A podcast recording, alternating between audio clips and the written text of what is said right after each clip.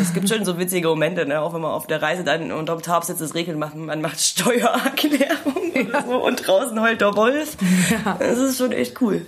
Also es ist ein ziemlich cooles Lebensmodell, so finde ich. Pegasus Reisen. Expeditionen mit den Ohren.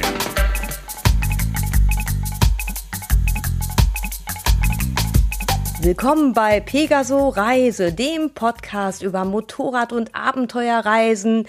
Und diesmal ist das die 74. Ausgabe und wir sind Sonja und Claudio. Und wir haben heute ein Interview mit Anna und Elisabeth, die unterwegs sind äh, auf einer Motorrad-Weltreise mit einer Künstlergruppe unter dem Motto Leaving Home Funktion. Und wir werden in dieser Episode natürlich ganz kräftig die Werbetrommel rühren für unseren Dia-Vortrag Jalan Jalan Sumatra am Samstag, dem 18. April 2015 im Steinbruch in Duisburg. Ja, wir beginnen mit dem Interview mit Anne und Elisabeth. Die sind zusammen mit drei weiteren Freunden unterwegs. Ähm, sie kommen aus Halle und ähm, ja, machen eine Weltreise.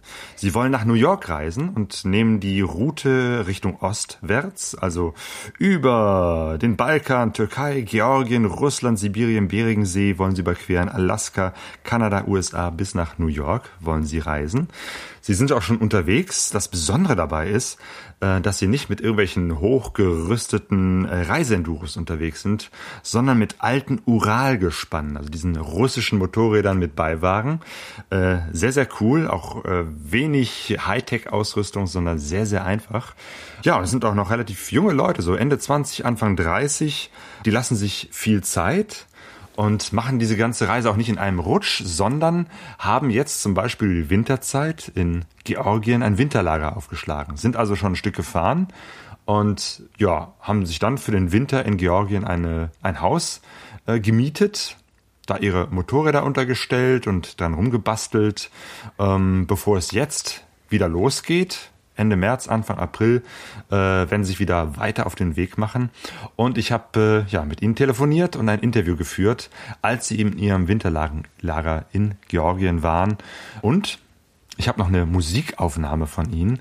Das heißt, es geht jetzt erstmal los mit georgischer Musik.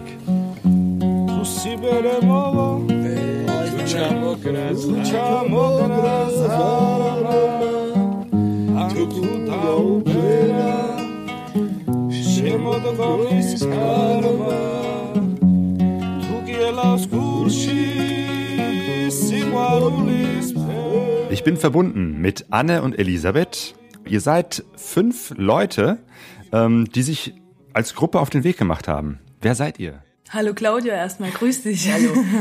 ähm, also ich kann jetzt nur für mich persönlich erstmal reden. Also ich bin Elisabeth. Ähm, und habe Kunst studiert und äh, wir haben uns auch äh, alle auf dem Campus mehr oder weniger kennengelernt. Ähm, genau, und haben uns halt dieses Projekt zusammen überlegt, äh, wo man aber sagen muss, dass generell die Gruppe recht flexibel ist. Also wir sind nicht nur fünf, sondern es ist auch Effi, unsere Freundin aus Zypern dabei, die uns als Grafikdesignerin unterstützt und zum Beispiel bei Johannes im Beiwagen sitzt und strickt. ähm, Beziehungsweise kommt jetzt auch noch ein Freund aus Estland oder gerade haben wir Freunde aus Deutschland da. Ähm, also wir versuchen so eine Verbindung zu knüpfen unter Leuten, die wir kennen und auch die wir noch kennenlernen und versuchen die Leute halt zusammenzubringen. Und das ist so ein bisschen die Idee auch hinter dem Projekt. Genau die Verbindungen zu knüpfen, genau. Ich habe mit Elisabeth, wir kennen uns schon recht lange, seit zehn Jahren. Wir haben zusammen studiert, sind zusammen zur Schule gegangen, haben uns im In- und Ausland immer wieder getroffen und äh, vor zwei Jahren, ne, vor anderthalb Jahren das Studium mit Johannes gemeinsam abgeschlossen an der Burg Eblichenstein in Halle, Kunststudium. Mhm, genau, das heißt, das, da ist noch der Johannes dabei, der Sven und Lisa. Genau, Sven ist äh, Bühnenplastiker in, äh, aus Hamburg und Lisa ist Mediengestalterin, die aus Halle ist. Ihr seid jetzt schon seit fünf Monaten unterwegs mit Uralgespann Richtung Osten. Ihr wollt ja einmal komplett den Kontinent umrunden und auf der anderen Seite von äh, Sibirien nach Alaska durch Amerika bis nach New York reisen. Wie seid ihr auf diese Idee gekommen? Ja, auf die Idee gekommen sind wir eigentlich, ähm, es, gibt, es gibt verschiedene Ansätze. Also zuerst einmal war ein Teil der Gruppe ähm, vor vier Jahren bereits mit Mopeds unterwegs auf dem Weg nach Indien und sind dabei ähm, in Georgien gelandet zum Schluss und ähm, wir lieben das Reisen prinzipiell. Das Reisen ist für uns eine große Inspiration. Und ähm, es gibt natürlich auch Leute in Kanada, die wir sehen wollen. Da haben wir uns überlegt, ähm, über Land ist auf jeden Fall eine äh, schöne Art und Weise, sich mit den Ländern auseinanderzusetzen und eine wichtige Art und Weise für uns als Künstler auch. Und äh, die Uralgespanne bieten sich einfach da total an, wenn man durch diese Länder fährt, da auch Kontakt zu knüpfen. Und wie kamt ihr dann auf die Idee, diese Reise ausgerechnet mit alten Uralgespannen zu machen? Ähm, also das lag eigentlich auf der Hand. Das hat ein bisschen was mit Tom van Endert auch zu tun. Also mit dem haben wir ein Buch über die letzte Reise gemacht, wo wir versucht haben, mit den Mopeds nach Indien zu fahren. Und Tom ist halt äh, ein Liebhaber von alten Uralmotorrädern und äh, die Frage war, okay, wir wollen irgendwie nach Kanada kommen, nach Amerika. Äh, wie machen wir das? Okay, fliegen wollen wir nicht. Also irgendwie diese Zwischenräume verschlafen, da hatte irgendwie keiner Bock drauf ähm, na, mit welchem Gefährt könnte man fahren? Okay, welche Gefährte gibt's denn in der Gegend? Und dann hat uns Tom eigentlich auf die Idee gebracht, ja, schaut doch mal nach Uralmotorrädern. Und das ist eigentlich sehr interessant, weil keiner von uns hatte vorher einen Motorradführerschein. ähm, wir sind jetzt auch nicht unbedingt die übelsten Biker und haben uns dann halt zum Ziel gesetzt, diesen Motorradführerschein zu machen, ein Motorrad zu, zu schießen und halt loszufahren. Ne? Und das eben, weil es diese Uralmotorräder auf diesem Weg überall gibt und weil die Leute es kennen. Das Motorrad ist einheimisch sozusagen.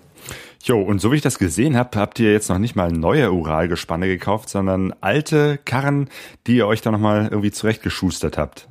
Genau, also wir waren jetzt schon einmal kurz in ähm, Russland gewesen und haben, also um unser erstes Visum einzulösen und äh, dort haben wir schon einiges an Ersatzteilen ähm, wieder uns an Land gezogen, was auf der äh, Herford bisher schon aufgebraucht wurde. Wir haben äh, ganz viel äh, Berater und Freunde, die uns dann aus der aus der Ural-Szene, Ural- und Dnieper-Szene, die uns ähm, da unterstützen und auch mit Rat und Tat zur Seite stehen. Und so wurden die Motorräder teilweise umgerüstet, aufgerüstet, äh, nachgerüstet mit äh, speziellen Equipment und Tankbehältern noch extra drauf und so weiter und so fort und haben jetzt auch einiges noch ähm, geplant, was da eben dran getan werden soll. Ja, und dann natürlich auch die alten Maschinen. Es ist natürlich so, dass es auf der Welt schon so viele Maschinen gibt und man braucht nicht unbedingt eine neue Maschine. Also der Gedanke daran, das alles wieder zu recyceln, ist halt auch unglaublich interessant. Die Teile gibt's ja überall.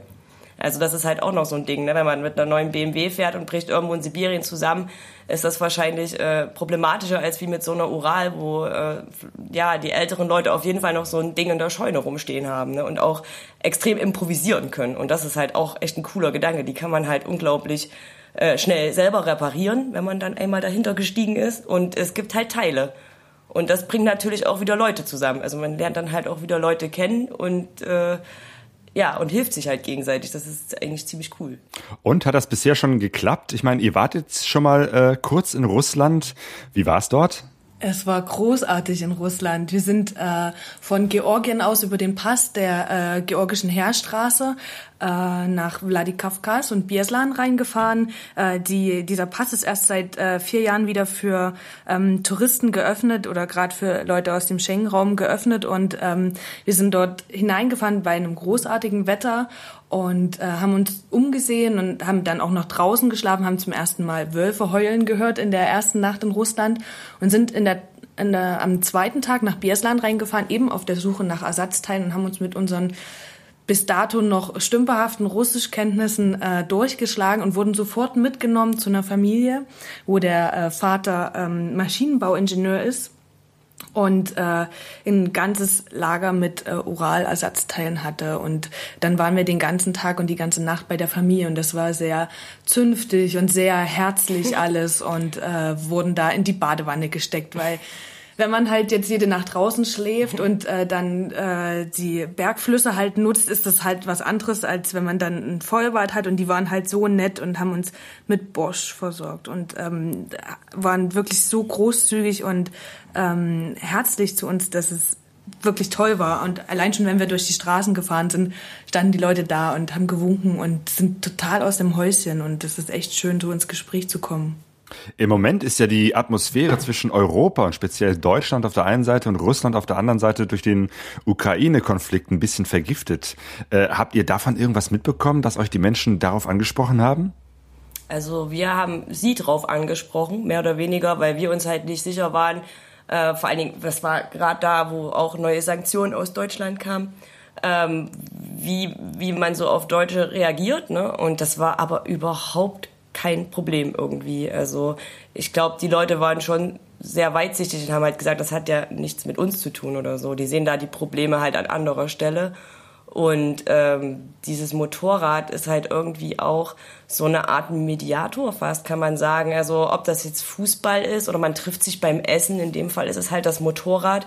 Also ich habe so das Gefühl, man kann über alles hinwegschauen, wo man herkommt, wer man ist, sondern man trifft halt so eine, man trifft sich auf so einer gemeinsamen Ebene, weil dieses Motorrad halt da ist. Das ist so vorbehaltslos. Ja. Und deswegen, also wir können echt nur Positives über das Treffen äh, mit Russland und dessen Bevölkerung, sage ich mal, berichten. Also es war keine Spannung so zu spüren. Und ich meine, wir waren ja auch äh, in Beslan und sowas recht nah an der tschetschenischen Grenze ist. Und so der erste Eindruck ist, ist auf jeden Fall friedlich. Also man kann nichts Schlimmes berichten, sage ich mal. Du hast gerade erzählt, äh, dass ihr erstmal in die Badewanne gesteckt wurdet, ähm, weil ihr ja wirklich ja sehr einfach unterwegs seid. Das heißt, ihr und übernachtet in der Regel nicht in Hotels, sondern irgendwo draußen in der Natur mit Zelten, Schlafsack oder in irgendwelchen Bushaltestellen, was ihr gerade so auf dem Weg findet. Genau. Du hast dich da anscheinend schon sehr gut informiert, beziehungsweise dir die Fotos angeschaut auf der Internetseite. Äh, genau. Äh, wir haben ähm, uns, bevor wir abgefahren sind, äh, ein großes Tarp gekauft. Das ist viereinhalb mal viereinhalb Meter und das ist eine ziemlich äh, gute Plane, die man ähm, äh, spannt zwischen den Bäumen oder äh, über irgendwelchen Armierungsstahl äh, oder sowas drüber. Und da passt oder manchmal auch zwischen den Motorrädern eben. Und da haben wir dann immer unsere Plane ausgelegt und haben unsere Schlafsäcke und die Schaffelle vor allen Dingen unten drunter gelegt und ähm, waren so immer ganz weich und warm gebettet und hatten da überhaupt keine Probleme gehabt. Meistens, also Johannes ist ja vorne weggefahren und hat die Herde so ein bisschen geleitet und hat dann immer gute Schlafplätze ausfindig gemacht, wo dann meinetwegen auch irgendein ähm, See war oder ein, ein, Bachlauf oder so, wo man dann auch fix reinhupfen konnte am nächsten Morgen. Dann haben wir einen Gaskocher dabei äh, mit einer äh, mittelgroßen Gasflasche und haben dann frühs natürlich auch unseren Kaffee gekocht und abends auch Suppen und alles mögliche gekocht und äh, sind so, also es ist im herkömmlichen Sinne nicht unbedingt komfortabel, aber es ist unglaublich schön, wenn man Nacht für Nacht draußen schlafen kann und den Sternenhimmel einfach anschaut und weiß, man packt am nächsten Morgen seine Sachen zusammen, ist an einem anderen Ort und ähm, hat einfach, äh, kann diese Großzügigkeit erfahren, das eben zu erleben.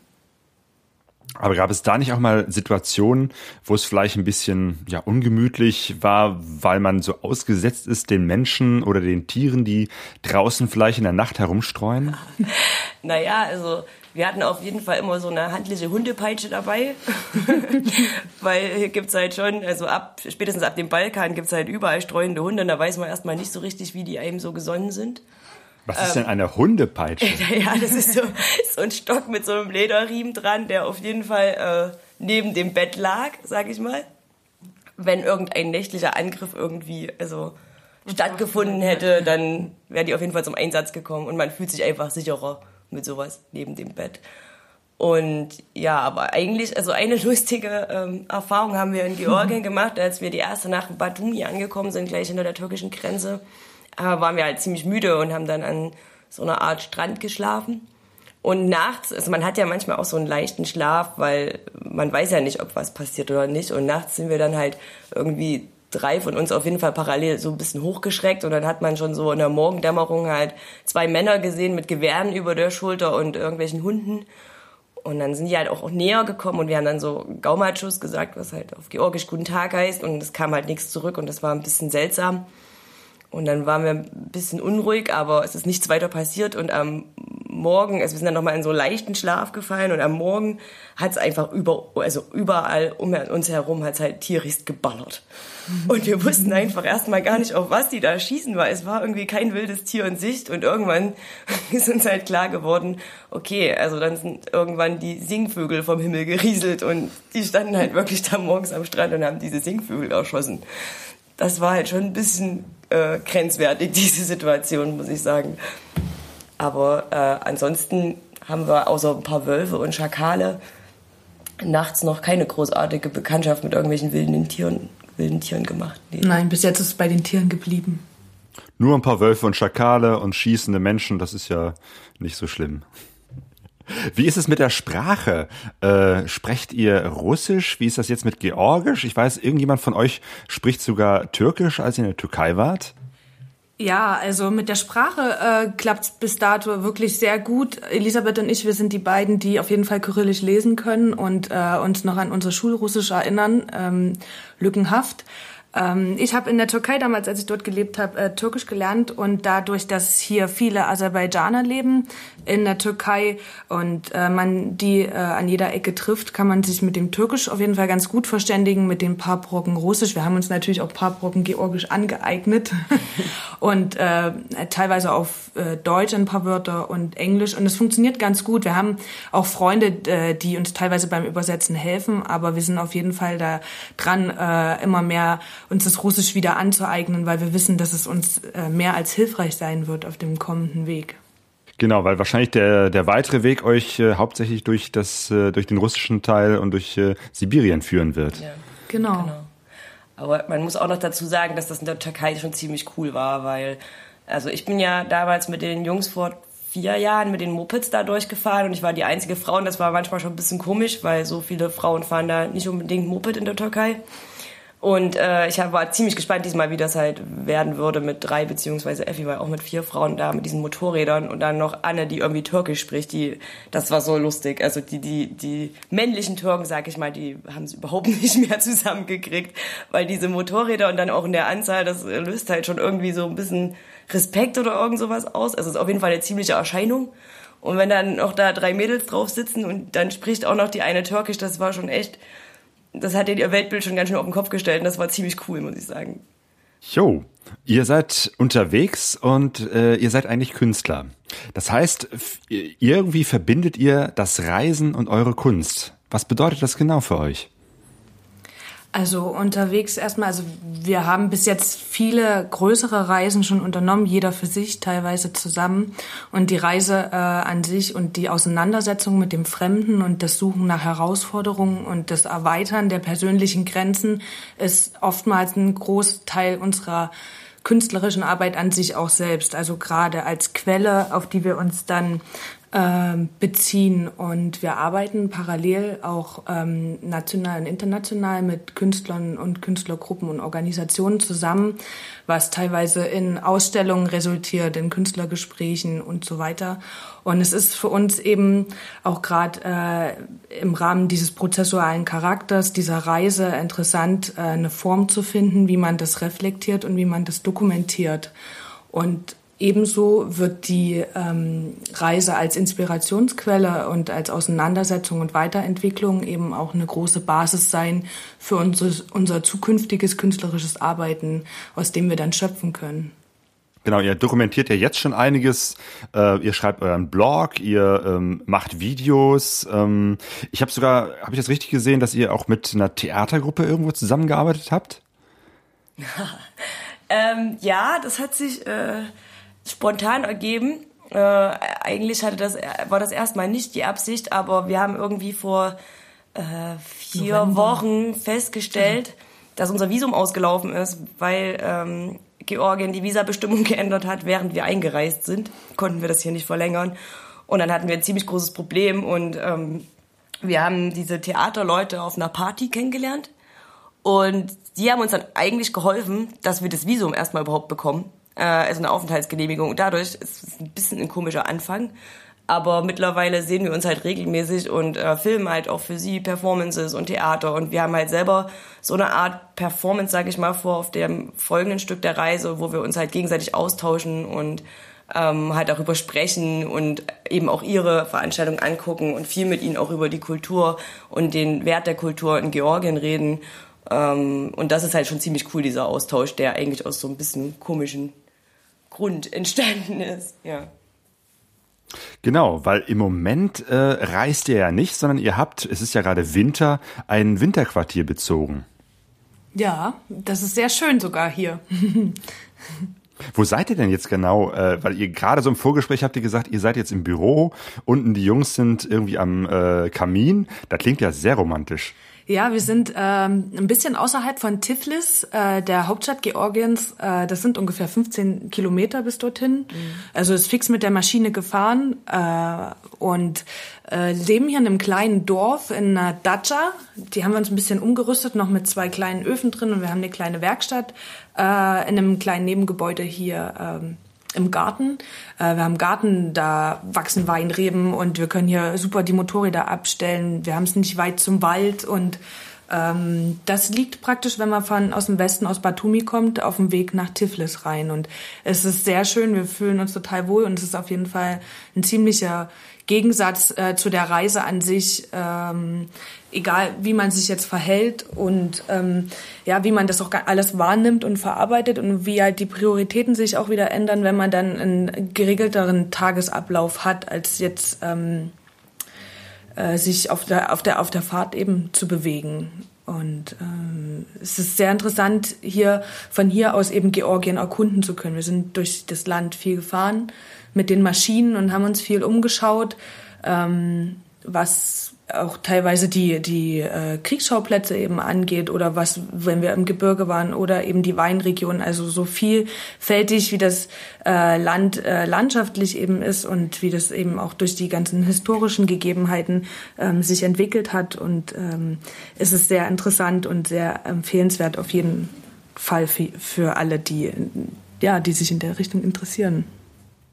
Aber wie kommt man dazu, äh, sich ein Haus zu mieten? Ich meine, seid ihr vorbeigekommen, habt gesagt, hier, wir sind fünf Leute, wir suchen jetzt ein Haus. Habt ihr da was? Das ist echt eine lustige Geschichte. Also, das war von Anfang an der Plan, dass wir uns irgendwas mieten, aber eigentlich wollten wir uns eine Tankstelle mieten. Also, wir hatten halt übelst Bock, irgendwie an der Straße zu sein und da vielleicht auch Projekte zu machen. Und dann hat sich das aber alles als gar nicht so leicht rausgestellt hier in Georgien ähm, ein Haus oder überhaupt eine, eine Wohnung zu finden, die man länger mieten kann als fünf Tage. Also die Leute wollten uns halt immer ins nächste Gasthaus schleppen oder ähm, das war alles sehr kompliziert und wir haben äh, von wir haben gestartet damit, dass wir zur Polizei gegangen sind zum Beispiel und eine Tankstelle kaufen wollten und das ging dann aber nicht, auch nicht mit Google Translator und Freunden und allen drum und dran. Ähm, dann sind wir weiter nach Gorjani gefahren, in so eine andere Stadt, da haben wir dann äh, hat uns jemand so einen Zettel übersetzt, das, wo auf Georgisch eben draufsteht, dass wir eben ein Haus suchen für fünf Monate. Und da haben wir dann praktisch eigentlich auch die erste Dacia gefunden. Und dann halt in der Nähe von Tiflis die zweite so ähnlich, halt mit der Hilfe noch von einem Freund. Und äh, also es ist schon nicht so schwierig, ein Haus hier zu finden, aber das mit der Tankstelle wäre halt noch ein bisschen cooler gewesen. Und das war wirklich ein Ding der Unmöglichkeit. Also die Georgen haben auch überhaupt nicht verstanden, warum wir jetzt eine Tankstelle haben wollen oder dass wir halt nicht viel brauchen oder so. Das hat auch nicht so richtig in das Bild hier gepasst, was man vielleicht von Deutschland hat, sag ich mal. Ja. Da kommen so ein paar deutsche Touristen vorbei und wollen eine Tankstelle kaufen. Das ist natürlich schon etwas schwierig zu verstehen. Äh, führt mich natürlich zu der Frage, wie finanziert ihr eigentlich diese Reise? Also wir haben, also wir haben natürlich einiges erarbeitet und, und gespart, um erstmal diese Anfangszeit zu, äh, überbrücken zu können und äh, die Maschinen, Maschinen äh, ranzuholen und die aufzurüsten und gewisse Anschaffungen zu tätigen, was wir auf jeden Fall brauchten für die erste Strecke bis ins Winterlager hierher. Wir haben ein Crowdfunding-Projekt äh, erfolgreich abschließen können Ende äh, November, äh, wo wir vielleicht auch an dieser Stelle nochmal Danke sagen können den ganzen Leuten, die uns unterstützt haben und die uns auch weiterhin verfolgen und Kontakt zu uns aufnehmen, was wirklich auch ähm, ja so äh, fürs fürs Gemüt eine sehr schöne, äh, also toll ist, dass so viele Leute uns eben unterstützen. Und äh, dann arbeiten wir natürlich auch äh, mit Firmen zusammen, äh, für die wir ähm, äh, Aufträge machen teilweise. Ja, wir drehen teilweise kleine Videos für die, wenn wir wurden ausgestattet mit verschiedenen ähm, Kameras und ähm, keine Ahnung Solarpanelen und sowas testen wir halt für die und schreiben dann so Testberichte, was eigentlich ziemlich cool ist, weil wir das halt sowieso benutzen und können dann gleichzeitig halt irgendwie noch gucken, okay, kann man das jetzt gebrauchen oder nicht. Ja, in Extremsituationen auch ausnutzen, also wenn es dann äh, eben noch kälter wird oder wenn es warm ist oder eben was die an Staub abkommen, genau. Und äh, das ist genau ein ganz, also eine normale Arbeit halt bloß von unterwegs aus. Also es ist für viele Leute schräg zu verstehen, dass das sich so vereinbaren lässt. Ähm, ist halt ein ganz anderer Aufwand und ein ganz anderer Rahmen. Es gibt schon so witzige Momente, ne? auch wenn man auf der Reise dann unterm Tarp sitzt, es regnet, macht, man macht Steuererklärung ja. oder so und draußen heult der Wolf. Ja. Das ist schon echt cool. Also es ist ein ziemlich cooles Lebensmodell, so finde ich. Ah ja, stimmt. Das heißt, ihr müsst natürlich äh, eure Arbeit in irgendeiner Form auch versteuern und das dann übers Internet machen. Ja, genau. Auch da haben wir gut Unterstützung. Ja. Danke ans Steuerbüro. ja, ähm, erklärt doch noch mal so ein bisschen genauer, wie es jetzt gerade bei euch ist in Georgien. Ist es da sehr kalt? Eigentlich nicht. Also wir haben uns das ja ganz anders vorgestellt. Wir dachten, hier kommt Frost und deckt uns für drei Monate ein, aber das war irgendwie gar nicht so der Fall. Deswegen haben wir auch vielleicht ein bisschen übertrieben bei unserer Holzbestellung. Wir haben acht Raummeter Holz gehackt und äh, davon ist doch noch einiges übrig. Mm, also es ist eigentlich recht warm, teilweise sogar wärmer als in Deutschland. Aber natürlich können wir trotzdem jetzt erstmal nicht weiterfahren, weil die Gegenden, wo wir hinfahren, da ist es eben noch kalt und wir brauchen jetzt auch die Zeit hier, um äh, uns zu organisieren und natürlich ähm, arbeiten von, wir von hier aus, haben wir ja gerade schon gesagt. Und das ist ziemlich interessant, weil ähm, immer wenn man irgendwas braucht, muss man natürlich in die Stadt oder irgendwo hin und sich das besorgen. Und dann äh, kommt man auf einmal in so Situationen, wo man halt so völlig aus seinen normalen Wegen rausgeworfen wird. Also hier gibt's halt keinen Baumarkt. Hier gibt's halt ein Viertel, wo es äh, ganz viele kleine Buden gibt, die halt alle fast ähnliche Sachen verkaufen, mit denen man dann natürlich handeln muss, weil man hat natürlich das das Touristenface und dann kostet das halt irgendwie gleiches Dreifache und dann muss man aber auch handeln und das kann dann schon mal einen ganzen Tag dauern, da irgendwie drei Latten zusammen zu kaufen und ein paar Nägel. Mm, und das kommt halt immer wieder zu Missverständnissen und dann wird man meistens noch zum Weintrinken eingeladen, mhm. weil in Georgien der Gast das größte Geschenk ist, das Geschenk Gottes sozusagen und das wird hier auch echt zelebriert. Also das ist äh, auf jeden Fall ein ziemlich äh, hartnäckiges Ding. Ja. Ja, cool. Das heißt, ihr könnt richtig gut eintauchen in die Kultur Georgiens, bevor es weitergeht. Was, äh, wie sieht denn euer weiterer Plan aus? Also der weitere Plan ist jetzt, ähm, die restlichen Visa noch zusammenzukriegen. Die äh, Pässe liegen gerade auf der Botschaft in ähm, Berlin und wird, wird alles äh, fertig noch bis Ende März und dann äh, brechen wir auf und fahren oberhalb vom Kaspischen Meer entlang, äh, also schlängeln uns da durch diese schwierigen Gebiete oberhalb des Kaukasus durch Richtung Astran und überqueren hinter Astran die Grenze nach Kasachstan, fahren, äh, haben für Kasachstan ungefähr vier Wochen eingeplant, äh, das Land zu durchqueren, ungefähr im oberen Drittel Mm, und wollen dann werden dann kurz noch nach Russland wieder reinfahren, äh, um die Strecke bis in die Mongolei zu überbrücken, bis Ulaanbaatar hoch Richtung Irkutsk am äh, Baikalsee. Das ist jetzt die Übersicht für die nächsten sieben, acht Wochen nach März, nach nach April, nach Anfang April, genau. Wie viel Zeit habt ihr insgesamt für diese Reise veranschlagt? Also insgesamt sind es zwei Jahre. Und wir haben jetzt mehr oder weniger uns äh, das Zeitfenster bis August äh, Alaska gesetzt.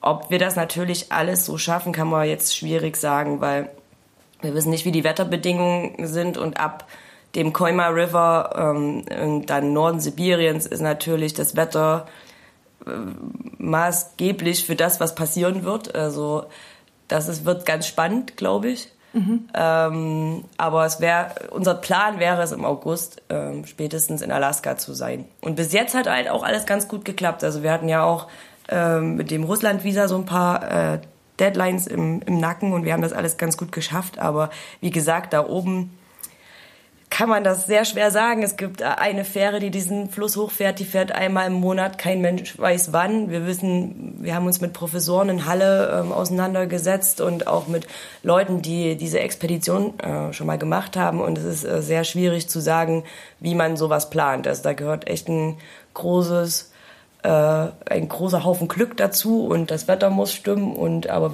wir haben ein sehr gutes Gefühl. Ein besonders verrückter Plan von euch ist ja auch zwischen Sibirien und Alaska, den Beringsee, ähm, mit den Motorrädern zu überqueren.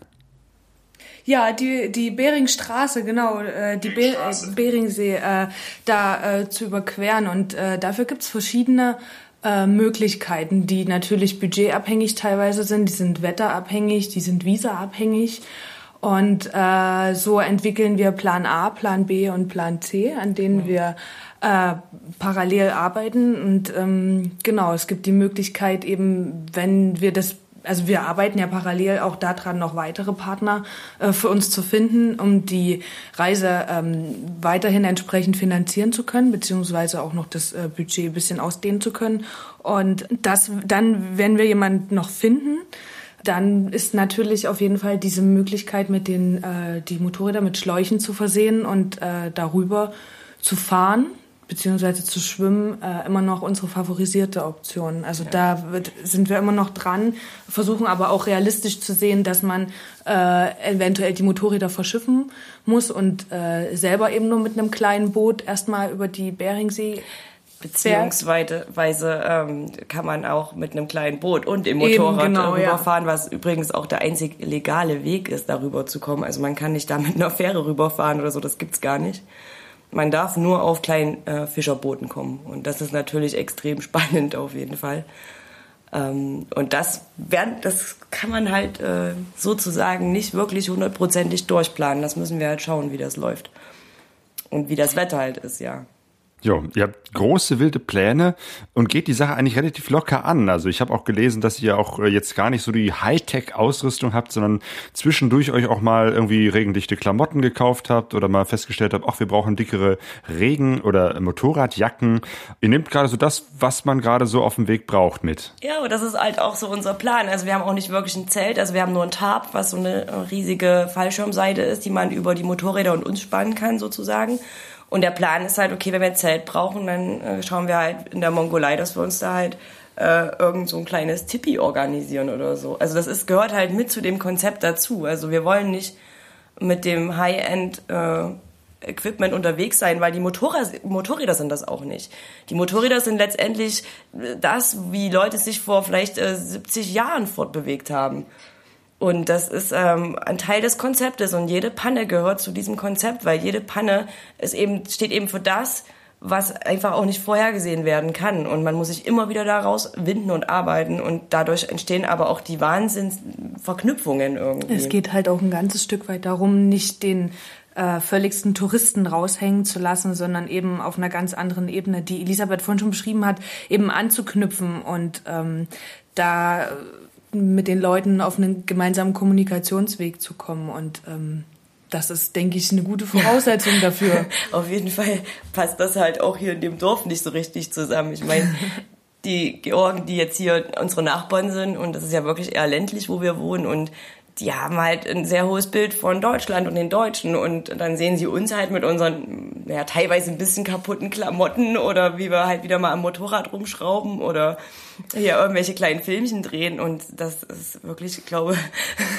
ich glaube, das ist für die Leute hier echt, äh, das passt erstmal nicht so richtig zusammen. Und es ist jetzt mittlerweile so, dass immer mehr vorbeikommen und eigentlich gucken, wer, wer wohnt denn da eigentlich, wer ist denn das überhaupt? Und das ist sehr witzig, das sind witzige Leute, die man hier trifft. Und ja, wenn dann wieder Freunde irgendwie einen besuchen kommen oder so, weil das ist ja noch nicht so weit weg, ähm, die dann wieder zusammenzubringen und da mhm. Gespräche zu belauschen, was da so entsteht, das ist wirklich sehr interessant. Also das ist so ein bisschen cool auf jeden Fall. Ja, das klingt nach einem riesengroßen Spaß, nach einem tollen Abenteuer. Ähm, ich kann mir aber auch vorstellen, dass wenn man die ganze Zeit so fünft ist und so viele Herausforderungen immer so auf engstem Raum miteinander ähm, ja, bewältigen muss, Kommt es bei euch nicht auch mal vor, dass ihr da so den Gruppenkoller kriegt? Also es ist natürlich so, dass man, äh, auch wenn wir uns schon ein ganzes Stück kennen, äh, dann irgendwie an seine Grenzen kommt, egal wie in Anspruch man genommen ist, weil die Vielfalt der Sachen, die auf einen einprasseln, sind einfach Wahnsinn und auch nie vorab zu sehen, was da alles kommt. Aber was halt noch viel krasser ist, was man eben nicht absehen kann, sind einfach mal die körperlichen Sachen, die äh, wir da äh, oder so wie wir in Anspruch genommen werden. Und das ist nicht nur für die Maschinen, sondern auch für uns so. Und ähm, da ist es jetzt eben so, dass die Strecke, die wir bis jetzt zurückgelegt haben, noch gar nicht so krass ist, aber trotzdem schon ähm, teilweise auch ihren Tribut eben gefordert hat. Und man sieht halt hier schon, wo gewisse Grenzen eben sind und was man schaffen und was man leisten kann. Also wir haben halt wirklich in den letzten zehn Monaten alles gegeben, um das ähm, möglich machen zu können, dass wir alle fahren können, aber das, die Sachen sind halt weder ähm, Gruppen in der Gruppenkonstellation noch von den körperlichen Verfassungen her vorherzusehen und so ja. müssen wir uns dem alle einzeln stellen und an allem arbeiten und das ist das, was wir tun können. Aber ich habe den Eindruck, dass ihr da auf einem guten Weg seid und da sehr flexibel seid, äh, mit den ganzen Herausforderungen umzugehen und auch mit den Planänderungen. Aber euer Plan ist, ähm, ihr seid losgefahren im September 2014. Wann wollt ihr in New York ankommen? Na, am besten wäre, also geplant ist ähm, Oktober 2016. New York. Obwohl ich mir dann vorstellen kann, dass kein Mensch mehr von uns äh, an New York interessiert ist, wenn wir dann in New York ankommen. Ähm, ich denke halt schon, das Highlight der nächsten Etappe wird wahrscheinlich wirklich ähm, Kasachstan, die Mongolei und eben Sibirien, vor allem Chukotka, diese Sonderregion da oben vor der Beringstraße sein und dann natürlich die mhm. Wildnis Alaskas und Kanadas. Und ich kann mir vorstellen, wenn wir dann irgendwann mal in New York ankommen, dann sind wir wahrscheinlich völlig überfordert mit so einer Metropole und wollen nur noch schreiend umkehren. Aber es ist bestimmt auch schön. Ja, weiß nicht. Das Empfangskomitee für New York steht auf jeden Fall schon. Ja. Alle melden sich an, alle wollen genau wissen, wann wir dort sind. Ja, genau. Und äh, wir können das eben noch selber noch nicht genauso vorhersehen, aber es ist wirklich erstaunlich zu sehen, ähm, mit dem Punkt, wo wir angefangen haben, mit der Planung der Reise zu arbeiten, auch zu fünft und ähm, ist, ähm, wie weit es funktioniert hat, wo uns schon oftmals die Leute gesagt haben, ihr seid verrückt und äh, das schafft ihr nie und ähm, ihr könnt die Maschinen nicht mal fahren. Also ich selbst habe Anfang Juli meinen Motorradführerschein gemacht und äh, habe bis jetzt schon über 6000 Kilometer ähm, auf dem Sattel einer Oral 650 zurückgelegt. Ähm, das ist, ist erstaunlich, was alles schon passiert ist und ich glaube, ähm, mit dem mit der richtigen Einstellung, was ist der richtigen, man kann ja nicht sagen richtig oder falsch, aber mit einer positiven Einstellung und mit der Absicht, alles zu geben, was man geben kann, ähm, versuchen wir eben auch den Rest der Reise und die nächste Etappe zu meistern. Ja, dann wünsche ich euch erstmal für die nächste Etappe. Ende März geht's los. Ja. Genau, dann wünsche ich euch dafür erstmal ein gutes Gelingen, eine gute Fahrt und eine ganze Menge Glück. Dankeschön. Danke, Danke Claudio. Ja. Dank für das Gespräch. Ja. Anne, Elisabeth, macht's gut. Ahoi, mach's gut. Tschüss. Tschüss.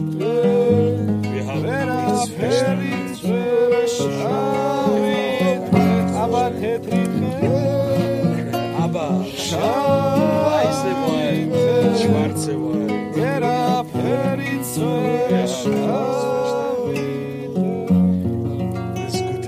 Ja, Sie sind wieder unterwegs.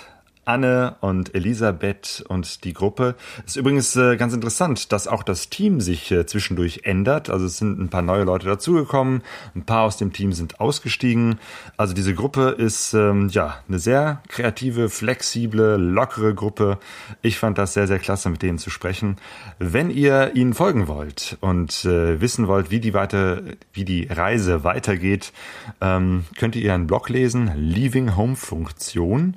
Und wir verlinken das auf unserer Seite pegasoreise.de. So, der Winter ist vorbei, auch hier in Deutschland. Das heißt, das Wetter wird wieder etwas motorradfreundlicher. Ähm, und äh, ja, wir sind auch wieder unterwegs. Ja, und äh, mir geht das so, dass ich jetzt, ähm, wenn ich Motorrad fahre, ganz oft wieder um mich herum, ja, Fahrschulen sehe mit Motorrad. Fahrschülern. Und äh, da muss ich echt sagen, dass ich total froh bin, dass ich diese Phase hinter mir habe. Vor genau einem Jahr war es ja so, dass ich diejenige war, die ja auf einem Fahrschul Nee, jetzt würde ich sagen, Fahrschulmotorrad saß. Das stimmt ja gar nicht. Ich habe ja den Führerschein auf meinem Moped gemacht, aber ja, die Fahrschülerin war und äh, diesen ganzen Stress durchlebt hat von Theorie und Praxis, wieder durchzukauen. Und ja, ich bin sowas von froh, dass ich das jetzt hinter mir habe. Wow. Ja, wobei es, es ist schon äh, ein bisschen ähm, ja, ein, ein sehr ungleiches Paar, wenn wir so unterwegs sind. Ich mit meiner BMW F650 und du auf deiner kleinen Yamaha SR 125. Ja, es, es sind unterschiedliche Niveaus, weil ich, ich fahre jetzt im Prinzip, muss immer so, so langsam und so gemächlich fahren wie eben halt eine 125er. Ja, sonst hättest du ja total den Bleifuß und rast um die Ecken. Ja, nicht, dass ich sonst rasen würde, nee, überhaupt nicht. Ich bin eigentlich auch ein langsamer Fahrer. Aber es ist, es ist doch nochmal äh, was anderes. Mhm. Also ich meine, es ist jetzt nicht ganz so extrem wie die Ausfahrt mit der BMW und der Simson. aber ich glaube, das kann man schon fast nicht mehr toppen, es sei denn mit dem Roller. Ja, aber ja, mir geht das manchmal so. Also wir waren jetzt gestern unterwegs im Bergischen Land und ähm, ja, natürlich ist es so ein bisschen so, dass, ähm, dass du mit deiner BMW viel schneller beschleunigst und bei Bergen merke ich das einfach bei Bergauffahrten. Ne? Da komme ich einfach nicht aus dem Quark. Dann bin ich bei 65 schon am Limit, drehe den Gashahn voll auf und du machst mal einmal Schwupps und bist schon über den Berg hinweg. Ähm, ja, das ist schon komisch. Ähm, ja, also ich, obwohl ich bin generell glaube ich, insgesamt eher der Typ langsame Fahrerin. Ich merke, dass ich mein Moped, auch wenn es nur eine 125er ist, auch nicht total am Limit fahre. Also ich bin in Kurven ähm, immer noch sehr vorsichtig, leg mich nicht so rein in die Schräglage, bin nicht so schnell. Ähm, also ich merke, vielleicht ist das, weil ich noch Fahranfängerin bin. Genau. Vielleicht, vielleicht ist das aber auch, weil ich generell nicht so der Typ bin, der rasant fährt. Also ich bin eher so die Blümchenpflückerin. Ja, aber es ist auch vieles eine Übungssache. Ich meine, mhm. wir, wir waren ja jetzt in Sumatra unterwegs, da bist du ja schon sehr, sehr viel gefahren. Ja. Ähm, dann ne, waren wir jetzt im Winter wenig unterwegs und äh, jetzt, jetzt wird's wieder ein bisschen mehr, aber gerade dieses Kurvenfahren fahren. Das ist auch alles eine Übungssache, da muss man sich auch nicht zu zwingen. Was mir so durch den Kopf geht, ist einfach diese Geschichte, es, es gibt, welchen Sinn hat es, dass, dass man mit so unterschiedlichen Motorrädern unterwegs ist? Es gibt ja äh, so, so zwei Arten von äh, Motorradfahrenden äh, Paaren. Äh, und das eine sind eben halt die BMW-Fahrer, er auf einer 1200 GS äh, und sie auf einer F650 äh, tuckert hinterher, also das ist das typische Klischee. Tuckern. Oder ja, oder eben halt, ne, äh, er fährt eine Afrika Twin und sie eine, eine etwas kleinere Transalp. Irgendwie ist, scheint es so ein Gesetz zu geben, dass äh, Männer immer das größere, stärkere Motorrad fahren muss und die Frau kommt mit dem kleineren Motorrad hinterher. Ja, ja. Finde ich nicht so sinnvoll, weil letztendlich muss man sich ja irgendwie anpassen und äh, entweder du drehst voll am Gashahn, um dann irgendwie mit meinen 48 PS äh, mithalten zu können, oder? Mhm. Was viel sinnvoller ist, ich äh, fahre einfach äh, langsamer und gemütlicher. Ja, ja. und deswegen habe ich mir jetzt äh, überlegt und gesagt, ich äh, muss jetzt downsizen. Ich fahre jetzt auch eine 125er. Solidarität mit der Sonja. Ja, klar. Ich meine, ich muss, wir hatten ja die F650 auch vor allem deswegen, weil wir ja eben halt sehr viel Gepäck, wir waren zu zweit auf einem Motorrad unterwegs, mussten das ganze Gepäck und wir hatten auf den meisten Reisen ja auch noch äh, Campingsachen dabei. Obwohl, Claudio, er, erinnerst du dich an die Leute, die gesagt haben, zu zweit auf einer F650 mit Gepäck Geht das denn? Kann man denn da noch LKWs überholen? also ich finde, je, locker. ich finde, je mehr man sich damit auseinandersetzt, mit diesen ganzen Mythen um PS und äh, ja, Kilowatt, also äh, da ist unheimlich viel Psychologie dahinter, dieses ähm, ja stark sein wollen, potent sein wollen und es, es geht gar nicht unbedingt so darum, ob man damit überholen kann. Natürlich kann man mit einer beladenen F650 und einer Sozia einen LKW überholen, aber es geht einfach um dieses Bild, was da ist. Und ich finde das erschreckend, weil ich finde eine F650 ein großes Motorrad und dass Leute denken, oh Gott, die hat aber zu wenig auf der Brust, finde ich echt bedenklich. das ist halt eine sehr europäische und vor allem eine sehr deutsche ja.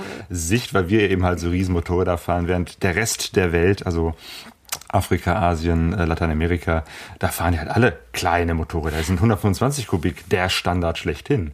Aber ähm, ich, genau, aber ich fände es auch interessant, wenn es so in der Welt die gegenläufige Bewegung gäbe. Also wir haben das ja in der letzten Folge über die Nigerianer gesehen, die ja ähm, dicke, fette BMWs fahren. Mhm. Und wir Oder du kaufst dir jetzt eine 125er. Stimmt, zu dem Interview, da, das ich äh, bei der letzten Folge gemacht habe mit den äh, beiden Nigerianern, bin ich äh, mit meiner kleinen 125er gefahren und habe da eben halt zwei Afrikaner getroffen, die mit 1200er GS Motorrädern unterwegs waren. Das war auch sehr, sehr äh, ungewohnt. Aber Ja. genau das, das finde ich eben halt das Spannende. Äh, äh, ja, es macht, mein, man fährt ja nicht Motorrad, weil man irgendwie schnell von A nach B will. Also bequem fahren ist natürlich schon gut, aber wenn ich absolut bequem fahren will, dann fahre ich halt Auto. Motorradfahren tue ich, weil es Spaß macht. Ja. Weil, weil das Fahren auf zwei Rädern mit so wenig äh, Eisen und so einem kleinen Motor und, und eben halt so ein bisschen Blech, ein bisschen Plastik und das Ding fährt, äh, man kann sich in die Kurven legen und man ist in schönen Landschaften und interessanten Gegenden unterwegs. Das macht ja das Motorradfahren aus. Und nicht die PS-Zahl und nicht äh, irgendwie andere überholen zu können. Deswegen finde ich es eine Befreiung, erstmal zu sagen, ich muss jetzt nicht das Gepäck für zwei Personen äh, und so viel Zeug mit rumschleppen, sondern mit wenig Gepäck leicht auf einem kleinen, leichten Motorrad unterwegs zu sein, finde ich klasse. So waren wir ja auch unterwegs auf unserer letzten Reise durch Genau. Sumatra. Ähm, kleiner Schlenker hin zu unserem Reisevortrag. Ja, ne, ihr, die ihr unseren Podcast vielleicht schon länger hört, habt ihr gehört, wir haben zwischen Februar und März sechs Folgen unserer Hördoku Jalan Jalan Sumatra gespielt über unsere Reise, die wir gemacht haben mit zwei kleinen Motorrädern durch Sumatra. Und jetzt gibt es das Ganze auch mit Fotos als Dia-Vortrag. und das erste Mal auftreten werden wir am 18. April 2015 im Rahmen der Veranstaltung Lagerfeuer. Wir haben ja jetzt äh, im März angefangen mit dieser Veranstaltungsreihe, wo wir ja Leute, die Reisen gemacht haben und die davon erzählen, Fotos zeigen, Dia-Shows zeigen, äh, Filme zeigen, im Steinbruch, im Café Steinbruch in Duisburg. Im März, wie gesagt, war die erste Veranstaltung mit dem Thomas und der Susanne Görz mit ihrem Seidenhart, Seidenstraße. Äh, Vortrag, das war ein großartiges Fest. Es waren ja sogar zwei Vorträge, weil der erste sofort ausverkauft war nach kurzer Zeit und der zweite dann auch. Es war super klasse, wieder im Café Steinbruch zu sein, wieder mit dieser ganzen Community, mit den ganzen Leuten, von denen wir jetzt schon mittlerweile echt viele kennen. Das ist ein richtiges Freundestreffen mittlerweile. Großartig war das.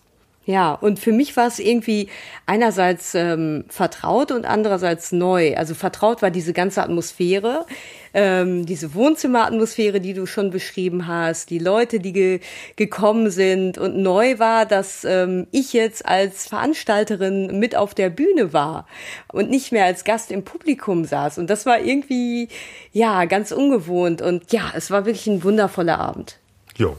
Das hat für uns den Vorteil, wir müssen jetzt nicht mehr Eintritt zahlen und müssen uns auch keine Sorgen machen, dass wir nicht mehr reinkommen. Und beim nächsten Mal sowieso nicht, weil äh, da werden wir selber auf der Bühne stehen und unseren Vortrag zeigen. Ja. Jalan Jalan Sumatra.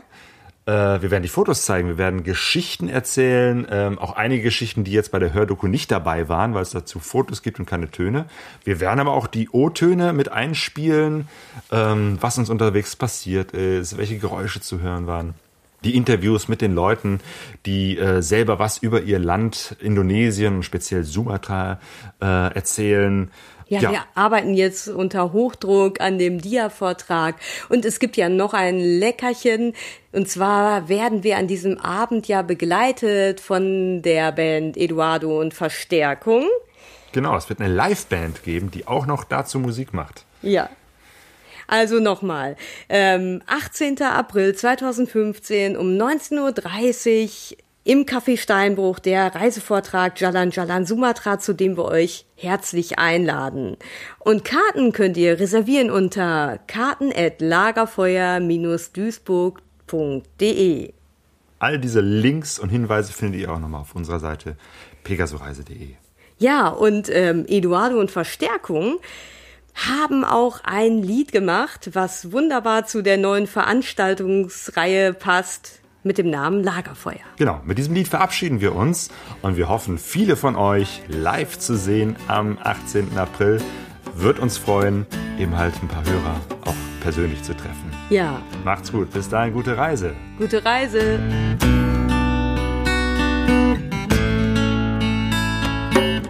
Da draußen vor der Stadt haben wir uns Platz gemacht. Das war uns einmal viel wert. Träume in der Luft, wir haben zusammen gesungen und so manche Kiste geleert. Ich will zurück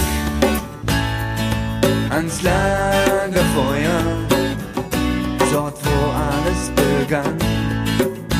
Ich will zurück, ganz egal wie teuer. Hey, gib mir noch eine Chance, gib mir noch eine Chance. Yeah, yeah. Gib mir noch eine Chance.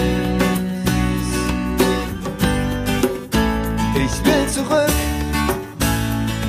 ans Lagerfeuer, dort wo alles begann. Ich will zurück, ganz egal teuer. Hey, gib mir noch eine Chance, gib mir noch eine Chance. pegasoreise.de